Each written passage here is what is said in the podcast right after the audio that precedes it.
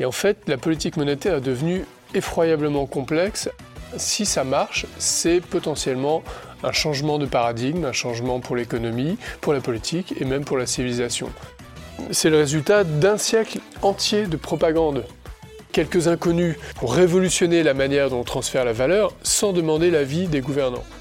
Où on est dans un système complètement délirant, où la monnaie ne repose sur rien, elle est complètement factice. C'est la monnaie fiat. Et Bitcoin change tout ça. le Crypto Daily. Mon nom est Benjamin Cohen.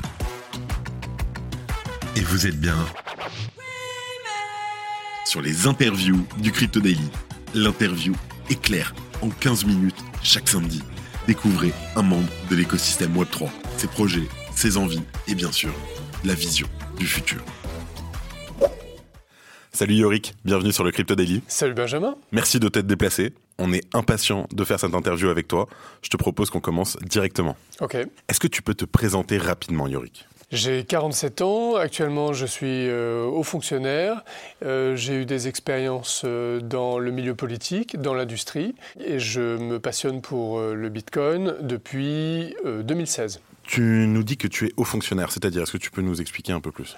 Alors je suis conseiller référendaire à la Cour des comptes. Donc c'est magistrat financier dans cette juridiction un peu spécifique qui est chargé de contrôler les comptes et la gestion de l'État.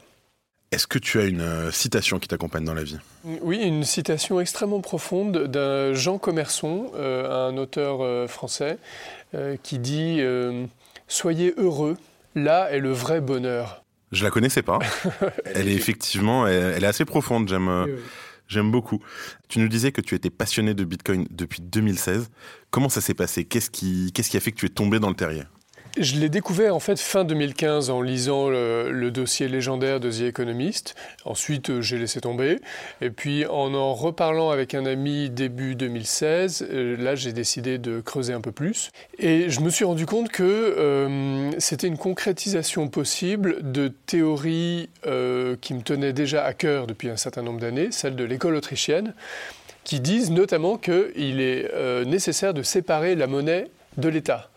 Et je me suis dit, tiens, mais là, il y a une opportunité de séparer la monnaie de l'État. Si ça marche, c'est potentiellement un changement de paradigme, un changement pour l'économie, pour la politique et même pour la civilisation.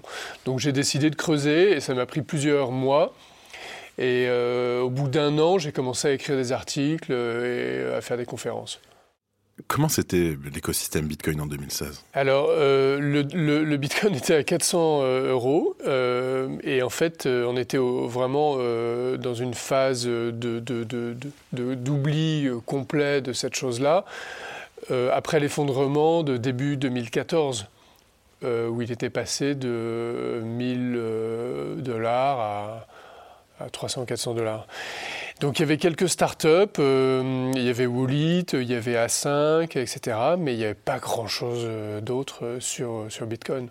Et en revanche, il y avait quand même le boom d'Ethereum, puisqu'il y avait eu l'ICO quelques années avant. Est-ce que tu étais déjà à la Cour des comptes quand tu en 2016 Non, j'avais quitté mon job chez Total, où j'avais passé quelques années. J'étais en phase de transition en fait. Euh, entre les deux. Et donc j'avais un peu de temps pour euh, creuser Bitcoin. Et ça, c'était une chance. Euh, j'ai pu y passer plus de temps que, je, n'aurais pu si j'avais eu un job par ailleurs. As un livre à nous conseiller sur Bitcoin tout de suite, qui est pour quelqu'un qui s'y connaît un petit peu mais qui veut gratter encore plus? Oh bah, Il y a la Bible mondiale d'un point de vue économique, qui est The Bitcoin Standard de Seyfedin Amous, dont la traduction française malheureusement est très mauvaise malgré une révision. Et puis en économie monétaire, il y a un petit livre que j'aime beaucoup, qui est, lumineux euh, d'un point de vue théorique et historique, qui est euh, What Has Government Done to Our Money de Rothbard. En français, c'est. Euh, Qu'est-ce que le gouvernement a fait État, qu'as-tu fait de notre monnaie ou quelque chose comme ça Je ne sais plus. Ok, très bien. Bah, deux, livres, deux livres à lire si ce n'est pas déjà fait. En quoi consiste aujourd'hui ton travail en tant que conseiller référendaire au sein de la Cour des comptes? Alors, je, fais des, contrôles euh, d'administration de l'État de niveau national, ministère, établissement public, entreprise publique, ou des enquêtes sur les politiques publiques.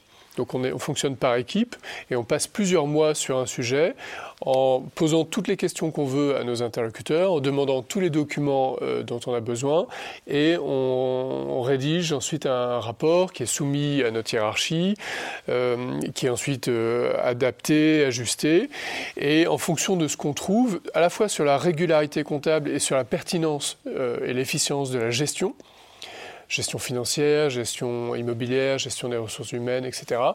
Euh, il y a des conséquences variées, qui peuvent être des conséquences juridictionnelles ou des conséquences plus médiatiques ou politiques, puisqu'on publie maintenant l'essentiel de nos travaux. L'objectif, c'est aussi de faire des recommandations pour inciter les administrations à se réformer, à mieux se gérer, à moins gaspiller l'argent public. Comment est-ce que tu décris Bitcoin à une personne qui ne connaît pas? Euh, C'est du cash numérique. Euh, le cash, on voit ce que c'est, le cash physique. On a tous des pièces, et c'est donc de la monnaie qu'on peut utiliser sans qu'il y ait de tiers de confiance dans la transaction, qui ait le pouvoir d'interrompre la transaction, pour quelque motif que ce soit. Et ça, ça n'existait pas de manière numérique avant Bitcoin. Et grâce à Bitcoin, ça devient possible. C'est de la monnaie qu'on peut utiliser, ou de la quasi-monnaie, sans qu'il y ait de tiers de confiance qui ait le pouvoir d'interrompre la transaction. Ça tombe bien qu'on parle de monnaie. Yorick, tu vas nous faire un petit cours aujourd'hui. Comment fonctionne la monnaie et sur quel principe repose-t-elle? Alors, il y a une citation de Valérie Larbeau euh, que j'aime bien qui dit L'amour est une chose facile, mais le mariage, trois petits points. Et en fait, on pourrait dire la même chose pour la monnaie. La monnaie, c'est une chose facile, mais la politique monétaire, trois petits points. Et en fait, la politique monétaire est devenue effroyablement complexe, alors que la monnaie, c'est fondamentalement quelque chose de très simple. Euh, la monnaie, elle existe dans l'humanité pour faciliter l'échange entre les gens, l'échange économique. Sachant que l'échange est extrêmement important pour la prospérité et la, civilisation. S'il n'y avait pas d'échange entre nous, eh ben chacun vivrait avec un, un, niveau de vie misérable. On devrait tout produire euh, chacun. Donc la monnaie, elle, existe pour faciliter l'échange, notamment par rapport à une situation où on échangerait de manière directe, c'est-à-dire par le troc. On s'est rendu compte qu'en échangeant de manière indirecte, avec un intermédiaire, on pouvait décupler les potentialités de l'échange. Et donc la monnaie, c'est quelque chose qui est apparu spontanément dans l'humanité, qui n'a pas été inventé par la puissance publique, contrairement à l'idée qu'on veut nous faire croire, et qui a pris des formes très variées dans l'humanité, à mesure qu'on expérimentait des choses. Et progressivement, euh, l'humanité, par tâtonnement, par expérimentation successive au gré des millénaires, s'est rendu compte que la chose la plus pratique pour servir de monnaie, c'était les métaux précieux, euh, pour un certain nombre de raisons. Et puis ensuite, euh, ça a changé quand les États ont essayé d'accaparer cette institution à leur profit, et notamment au XXe siècle, où ils ont développé l'usage des banques centrales, euh, réglementé le secteur bancaire, euh, imposé certaines formes de monnaie, limité l'usage de certaines formes de monnaie comme les métaux précieux, jusqu'à l'époque actuelle, où on est dans un système complètement délirant, où la monnaie ne repose sur rien, elle est complètement factice. C'est la monnaie fiat. Et Bitcoin change tout ça. c'est quoi aujourd'hui les principaux problèmes avec la monnaie fiat? Donc fiat en latin, ça veut dire qu'il en soit ainsi, et donc ça veut dire que la puissance publique décrète qu'une certaine chose est une monnaie. Un billet euh, de papier, euh, l'État nous dit voilà, ça c'est de la monnaie. Alors que euh, dans un système où, il n'y aurait pas cette imposition, probablement les gens utiliseraient d'autres choses comme monnaie, des choses qui leur conviendraient mieux, qui leur inspireraient davantage confiance. Et le problème principal, c'est que l'État peut tripatouiller la monnaie à sa guise et notamment manipuler le, régime d'émission de la monnaie et créer de la monnaie à son profit, euh, notamment pour faire baisser les taux d'intérêt, ce qui lui permet de s'endetter à faible coût. Et donc ça, ça engendre un certain nombre de problèmes à la fois économiques, ça distord l'activité économique, ça distord le système des prix, ça crée des cycles économiques artificiels qui sont pas bons. Et puis il y a des problèmes sociaux, ça avantage certaines catégories au détriment d'autres, ça engendre des redistributions de pouvoir d'achat relatifs. Et puis il y a un problème politique parce que ça donne un énorme pouvoir à la puissance publique ça lui permet en fait d'étendre son pouvoir de manière sans doute excessive dans un système qui privilégie la liberté. On va développer un peu ce, pan-là, euh, Yorick, si tu permets. La création de monnaie et l'inflation euh, qu'on a l'habitude de, dont on parle énormément, notamment dans tout ce qui va être l'écosystème Web 3, Bitcoin, etc. Comment l'impression de la monnaie dévalue notre, euh, notre pouvoir d'achat, etc. Comment est-ce qu'on fait ça aujourd'hui? Comment est-ce qu'on explique ça plutôt aujourd'hui? Alors en fait, la, monnaie, euh, supposons qu'il euh, y a une, certaine quantité de monnaie dans l'économie. Si à un moment donné la puissance publique dit, bah voilà, je multiplie par 10 cette quantité de monnaie, eh ben forcément ça augmente le pouvoir d'achat de certains acteurs dans l'économie qui vont se mettre à acheter plus et progressivement ça va faire augmenter les prix des choses qu'ils vont vouloir acheter. Et cette augmentation des prix, elle se diffuse dans l'économie et donc inéluctablement, au bout d'un certain temps, toute chose égale par ailleurs, une augmentation de la quantité de monnaie engendre une augmentation des prix. Donc une inflation monétaire engendre une inflation des prix, progressivement. C'est inéluctable. Et depuis euh, quelques décennies, en fait, les politiques monétaires euh, consistent à accroître énormément la quantité de monnaie. Pour toutes sortes de raisons, relancer l'économie, euh, faire face à une crise financière, une crise sanitaire, etc. Mais donc, à court terme, tout le monde est très content de cette augmentation monétaire parce que ça permet de limiter les dégâts dans certaines situations de crise. Mais à, moyen et à long terme, ça engendre inéluctablement toutes sortes d'effets pervers, notamment une augmentation euh, des prix. Et l'augmentation des prix, euh, elle distord profondément le fonctionnement de l'économie. Et elle est très regrettable. Est-ce que Bitcoin, c'est la solution? Oui, c'est la solution, parce que Bitcoin, euh, son régime d'émission ne peut pas être manipulé par l'État. Et il, est, son régime d'émission est capé, il y a une masse monétaire qui est vouée à rester fixe, avec cette fameuse asymptote à 21 millions. Alors en théorie, l'État pourrait essayer de modifier ce régime d'émission si jouait le jeu du protocole open source en proposant un changement et en le faisant accepter par les, nœuds du réseau. Via les BIP. Mais en fait, ça n'a aucune chance d'être accepté. Surtout si ça vient de l'État. Et voilà, donc ça ne, se, ça ne se fera pas. Après, il y a tout un débat sur est-ce qu'une quantité fixe de monnaie est apte à faire fonctionner une économie euh, sophistiquée. Et est-ce que ça l'est alors? Et alors, il y, a, il y, a, des arguments qui jouent dans tous les sens. En fait, il euh, dans la science économique contemporaine, il y a plutôt un consensus pour répondre non, pour dire non, ça n'est pas bon, une masse fixe. Et donc, les partisans du Bitcoin sont très minoritaires en termes d'analyse économique.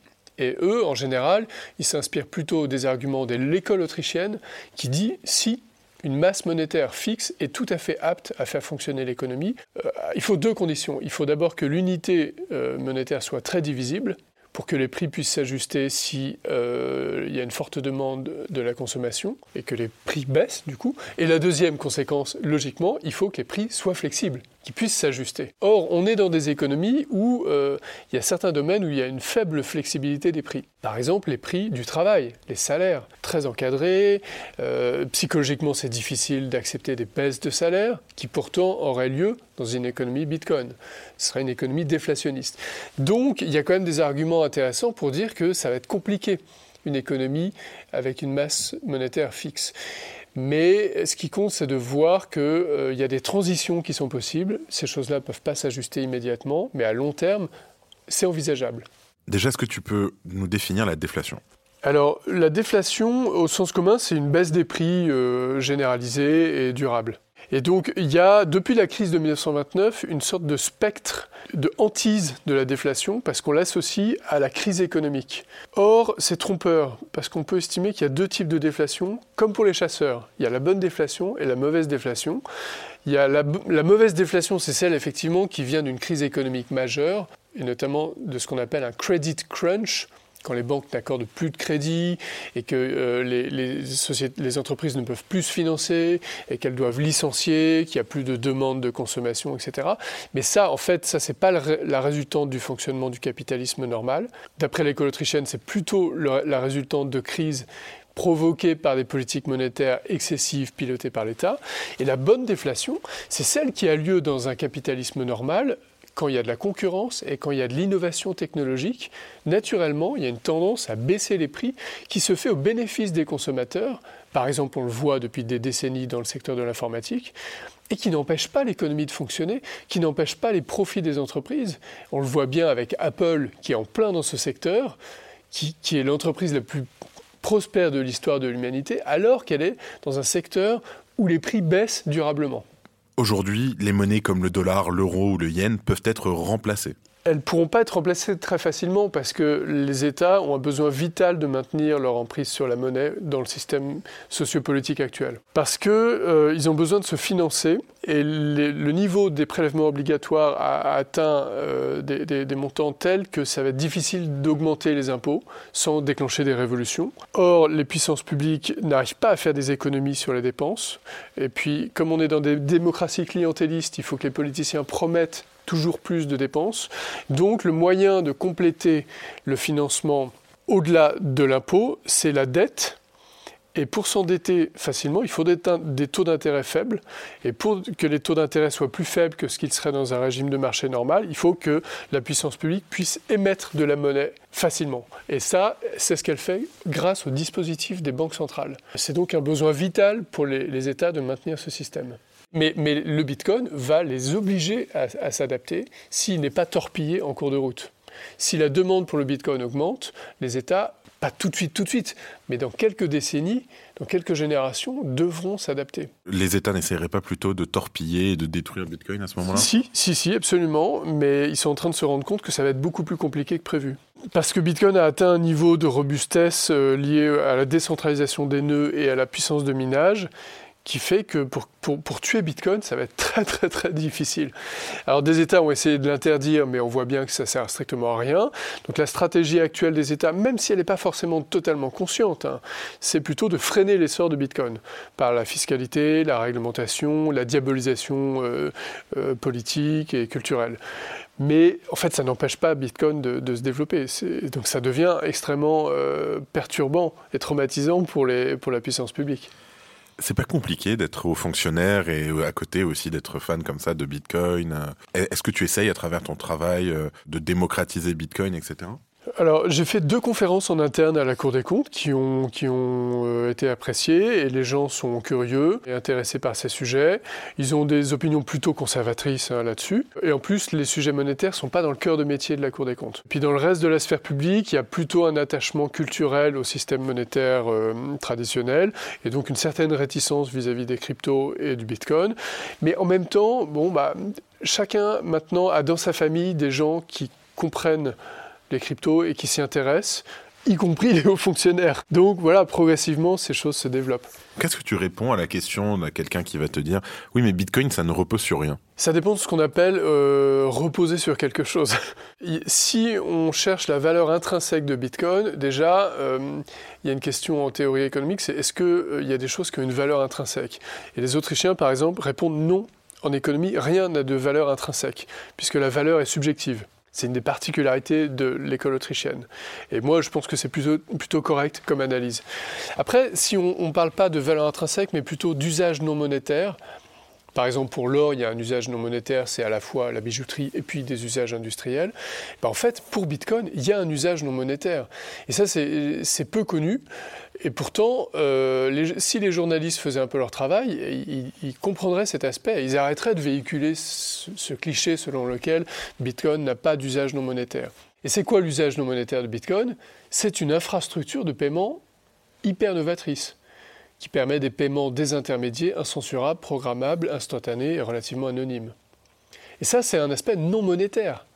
Et la valeur subjective qu'on attribue au token Bitcoin et à son usage éventuellement monétaire, elle dépend de l'évaluation qu'on se fait du caractère révolutionnaire de cette infrastructure de paiement. Même si on ne raisonne pas forcément comme ça, de facto, le marché aboutit à, cette évaluation. En tout cas, moi, c'est mon impression. Hein. Je ne sais pas ce que tu en penses. Est-ce que toi, tu, verrais les choses de cette manière?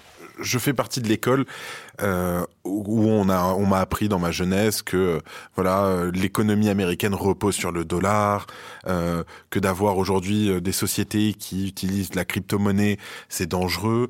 je suis assez conservateur comme ça du moins je viens d'un milieu très conservateur. Comme nous tous en fait, on a, on a été, on a été, euh, on nous a inculqué cette vision. Bien sûr, on nous a inculqué.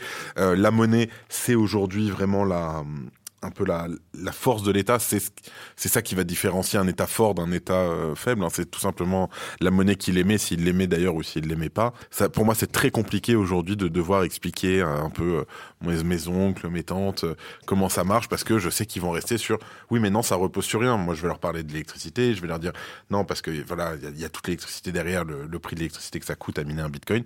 Mais à la fin, je vais toujours, moi du moins, je me retrouve face à un mur. Ben oui, c'est normal, mais euh, c'est le résultat d'un siècle entier de propagande euh, étatique. Et nous, ça fait 2009, donc. et donc, c'est normal que ça nécessite un peu de temps. Et en plus, là, on est dans l'ère numérique où l'idée qu'une monnaie puisse reposer sur un protocole informatique non piloté par l'État, en fait, cette idée complètement ahurissante et très difficile à faire comprendre. Et pourtant, on a bien quand même une infrastructure de paiement révolutionnaire sécurisé par une décentralisation euh, des nœuds et une gigantesque dépense d'énergie. Et ça, c'est factuel. Et la décentralisation est prouvée surtout. Voilà, ça c'est factuel, c'est objectif. Mais simplement, euh, admettre cette idée est très difficile pour beaucoup de gens. Et c'est normal dans cette phase de transition, mais progressivement, on va arriver à une phase où il n'y aura plus besoin de comprendre ça l'habitude, le temps qui sera passé, le fait que Bitcoin existera toujours dans 20 ou 30 ans sans jamais avoir été piraté, fera que en fait, les gens l'utiliseront sans même essayer de comprendre comment ça marche. Mais dans la phase actuelle, c'est normal d'être sceptique.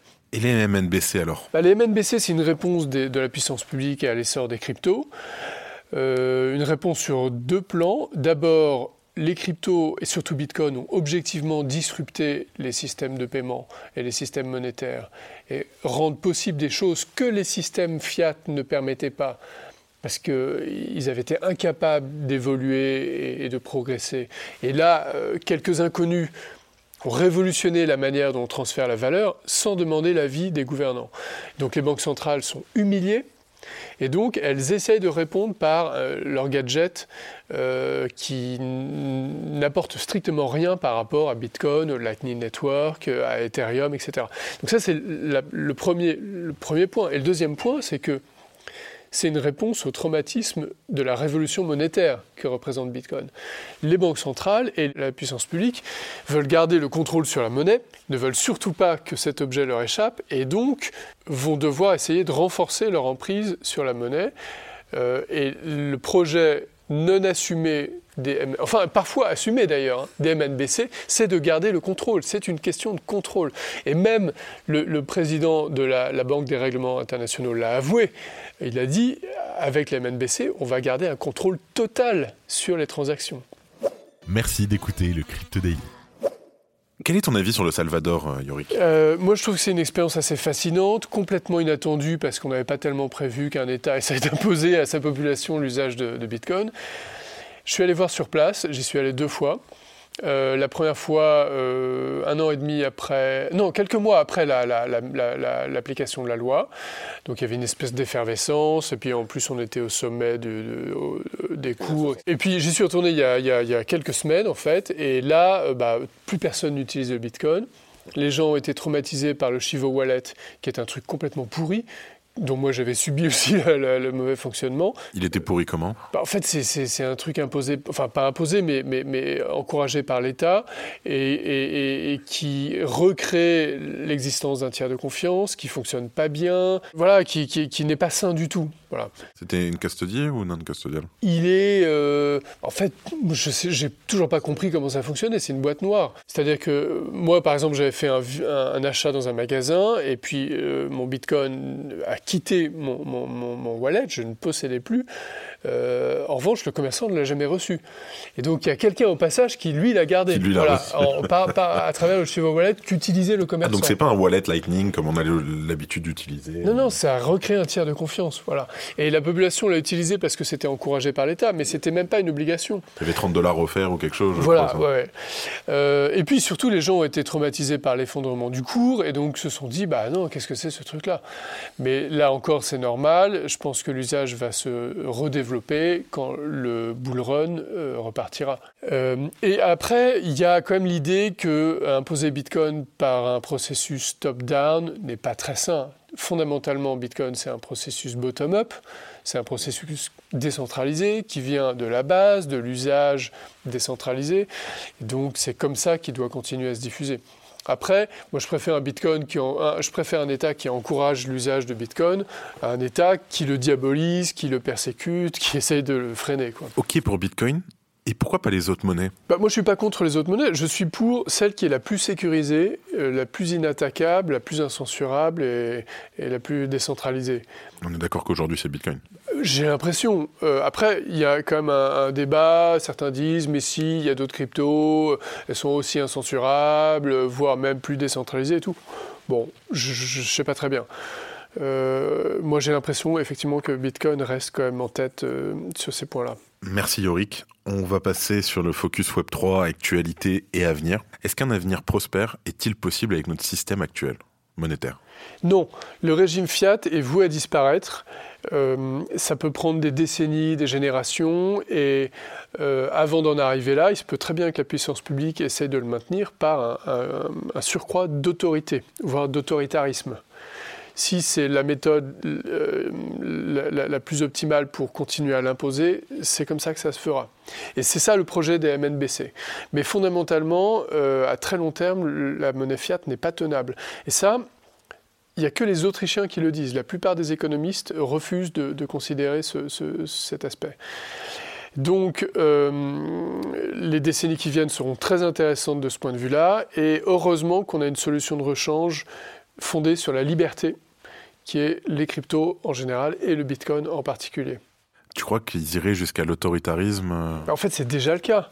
C'est-à-dire que euh, on t'empêche de plus en plus d'utiliser l'argent liquide, on réduit les montants autorisés en cash dans les transactions, les, montants que tu peux sortir de ta banque euh, sans contrôle pointilleux, etc.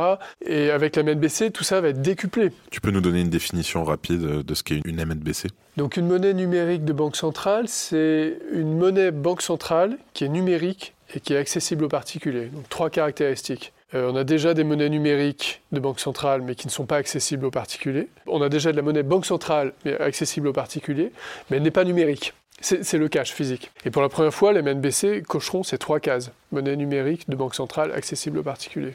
Et contrôlable à tout moment par le... Donc contrôlable, observable, pilotable, manipulable, sans limite par la puissance publique. Oui, si je ne me trompe pas, aujourd'hui, euh, ou du moins dans le cadre où ça avance euh, pour l'euro numérique, on voit le, que la Banque Centrale Européenne pourrait, avec euh, la, sa, son e-euro, donner une date de péremption à vos euros pour justifier de, de l'achat, etc. Voilà, parce que comme les banques centrales le disaient même, ce sera de l'argent programmable de la monnaie programmable. Donc les gens auront un compte directement auprès des banques centrales, ou alors, ça, reste à préciser, à travers des banques commerciales, mais euh, avec une forme de monnaie qui sera manipulable à discrétion par les banques centrales pour des motifs potentiellement politiques, mais qui s'abriteront derrière des motifs d'intérêt général, relance de la consommation, lutte contre le terrorisme, protection de l'environnement, tout ce qu'on veut. Mais ça reviendra à ça, à un contrôle accru de la puissance publique sur la monnaie. Et il faut bien resituer ça dans une dynamique multiséculaire. Ça fait des siècles que la puissance publique accroît son emprise sur la monnaie par petites étapes. C'est très progressif. C'est un mouvement multiséculaire. Et le XXe siècle a connu une accélération fulgurante de ce mouvement. Et les MNBC seront une, nouvelle accélération de ce mouvement et pratiquement l'étape finale, en fait. De, ce, mouvement dès lors qu'on aura supprimé le cash physique. Il faut bien mesurer les implications philosophiques et politiques et, sociétales de, de ce point-là. Or, ça n'est jamais admis dans les débats. Euh, par les banques centrales, par les armées d'avocats, de consultants et de communicants euh, qu'elles financent ou par les économistes euh, indulgents et dociles qui analysent euh, ce phénomène. Tout un futur alors pour nous. Un futur pas très réjouissant si euh, on n'avait pas l'existence de Bitcoin, qui va être une bouée de sauvetage face à cette évolution. Quel est l'avenir de Bitcoin aujourd'hui? Bah, Les perspectives sont plutôt bonnes si les États n'arrivent pas à interrompre son essor. Bon, ils continueront à le freiner, mais tant pis, on n'est pas à, à 10 ou 20 ans près. C'est un projet de société il y a toujours quelqu'un qui sera prêt à miner du bitcoin, quitte à perdre de l'argent sur l'électricité euh, dans son garage chez lui. je ne sais pas si c'est le scénario qu'il faut privilégier. Il vaut mieux un scénario où il est rentable de miner du Bitcoin.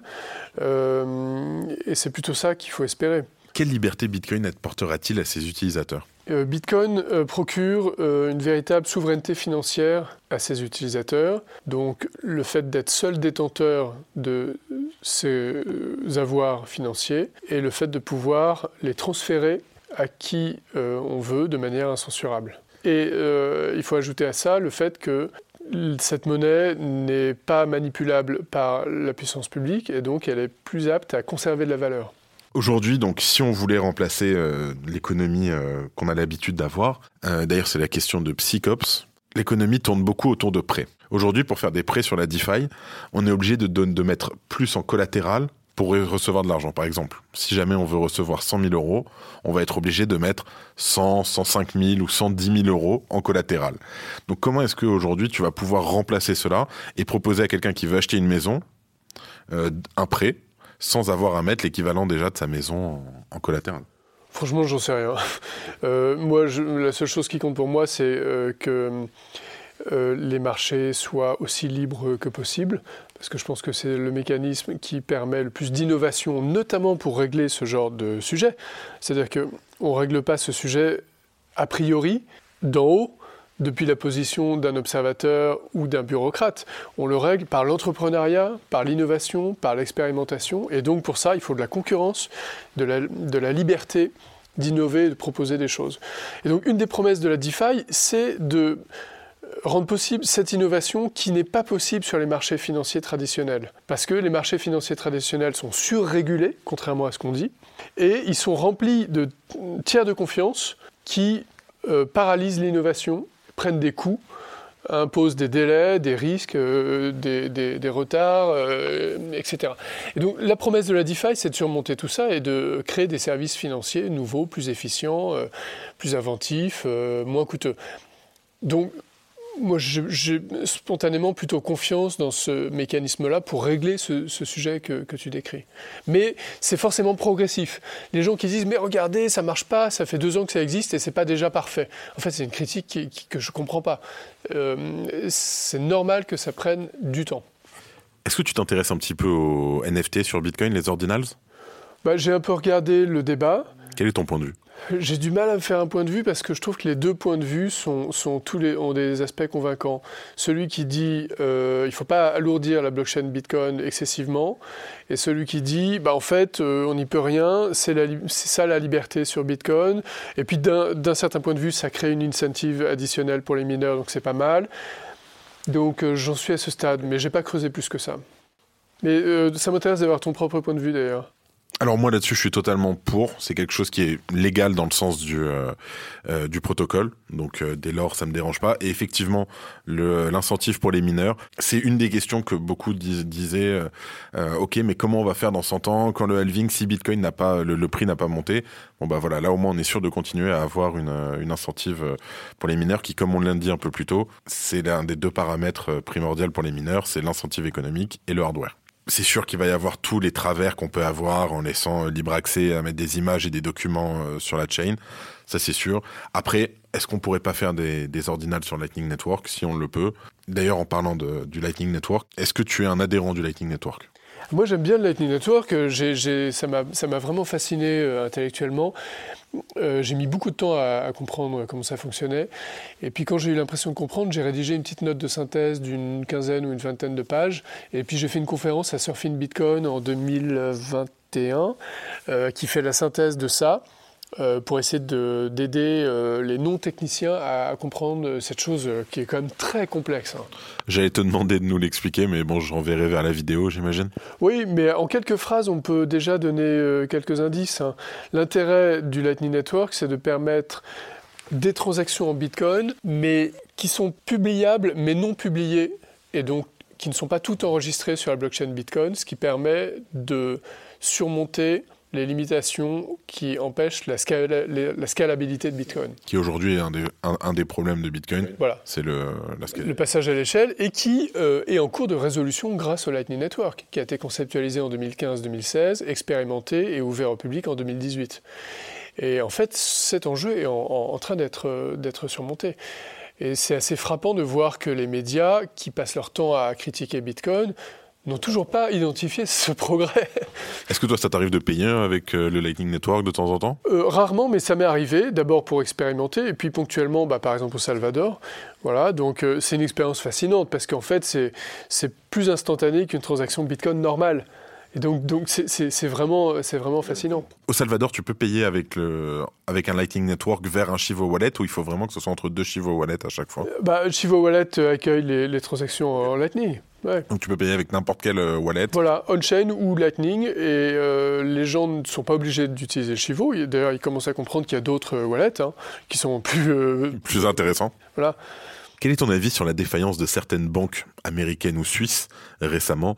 Bah, moi, je ne suis pas tellement un expert du secteur bancaire, mais je trouvais intéressante l'analyse autrichienne qui dit que, par certains aspects, notre régime monétaire actuel avantage le secteur financier outre mesure euh, ce qui n'est donc pas le résultat du capitalisme, mais plutôt d'un choix de politique publique. Mais par d'autres aspects, ce régime fragilise les banques, notamment parce qu'il leur permet euh, en fait d'accorder énormément de crédits sans avoir beaucoup de réserves. On a diminué le taux de réserve obligatoire, et donc il les incite à adopter des comportements dangereux pour elles. Et euh, notamment dans les phases d'émission du crédit sans limite qu'on a vécu ces dernières années, eh bien, et de sophistication et de complexification des instruments financiers qui sont permis par ça, par le soutien de la puissance publique, eh bien, on amène certaines banques à se euh, trouver dans des situations très fragiles, très risquées, beaucoup plus risquées que ce qui existerait dans un système de marché normal. Et quand, les observateurs, les investisseurs, les analystes se rendent compte, ça crée des crises de confiance et des paniques dont la violence est exacerbée par ce système euh, de monnaie fiat. Et donc ça provoque des effondrements très brutaux comme ceux qu'on a vus et on risque d'en voir d'autres à l'avenir. Et après, il y a toujours des gens pour dire, regardez, c'est le capitalisme qui fonctionne mal, etc. Alors qu'en fait, on peut très bien estimer que ce n'est pas du tout le fonctionnement du capitalisme c'est la résultante d'un système surpiloté et surrégulé et totalement influencé par des politiques publiques. Ça me fait rappeler à la phrase qu'a dit euh, euh, notre ami Alexandre Stachenko euh, la semaine dernière, je crois, sur BFM, qui sera l'UBS du BS. Oui, voilà, c'est des phénomènes de, de cascade, de, euh, de conséquences euh, en chaîne, où tous ces acteurs euh, sont entraînés dans la même chute et c'est assez inquiétant.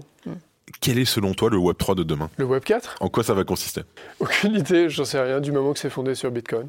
Yorick, merci beaucoup. On va terminer cette interview par quelques questions éclairs, même s'il y a déjà des réponses que j'ai déjà, mais on, va les poser. Bitcoin ou Ether? Bitcoin. Secteur privé ou secteur public? Secteur privé. Planche à billets ou austérité? Ni l'un ni l'autre. Keynes ou Hayek? Oh, j'hésite. C'est dur. Franchement, je. monnaie traditionnelle ou crypto-monnaie? Bitcoin. Podcast ou newsletter? Pourquoi choisir? C'est la fin. Merci à toi pour ton temps. Il nous reste une dernière question. Tu as vécu l'interview. À qui le tour maintenant? Alors, j'aimerais beaucoup entendre quelqu'un qui est très important dans l'écosystème Bitcoin, qui est là, qui est un pionnier, qui est là depuis longtemps et qui n'est pas très connu du public, euh, enfin de la communauté, de l'écosystème, parce qu'il s'exprime pas énormément, alors que c'est un puits de science. C'est un des deux euh, fondateurs et animateurs de Bitcoin.fr, Marco. Waouh, incroyable tu vas pas me croire, mais Marco, il y a deux heures, je lui envoie un message pour lui dire bonjour et j'allais lui proposer eh ben justement une interview. C'est un signe de la providence et de, des bonnes ondes que nous envoie Satoshi. C'est incroyable. Et eh bah ben, écoute Marco, bah ouvre tes DM parce que je suis déjà dedans. Merci d'avoir accordé aux auditeurs et à moi-même une partie de ton temps. Bonne continuation Yorick et à très vite. Merci, à bientôt. C'était Yorick de Montbine sur le Crypto Daily. C'était Benjamin pour le Crypto Daily. Merci et à très vite.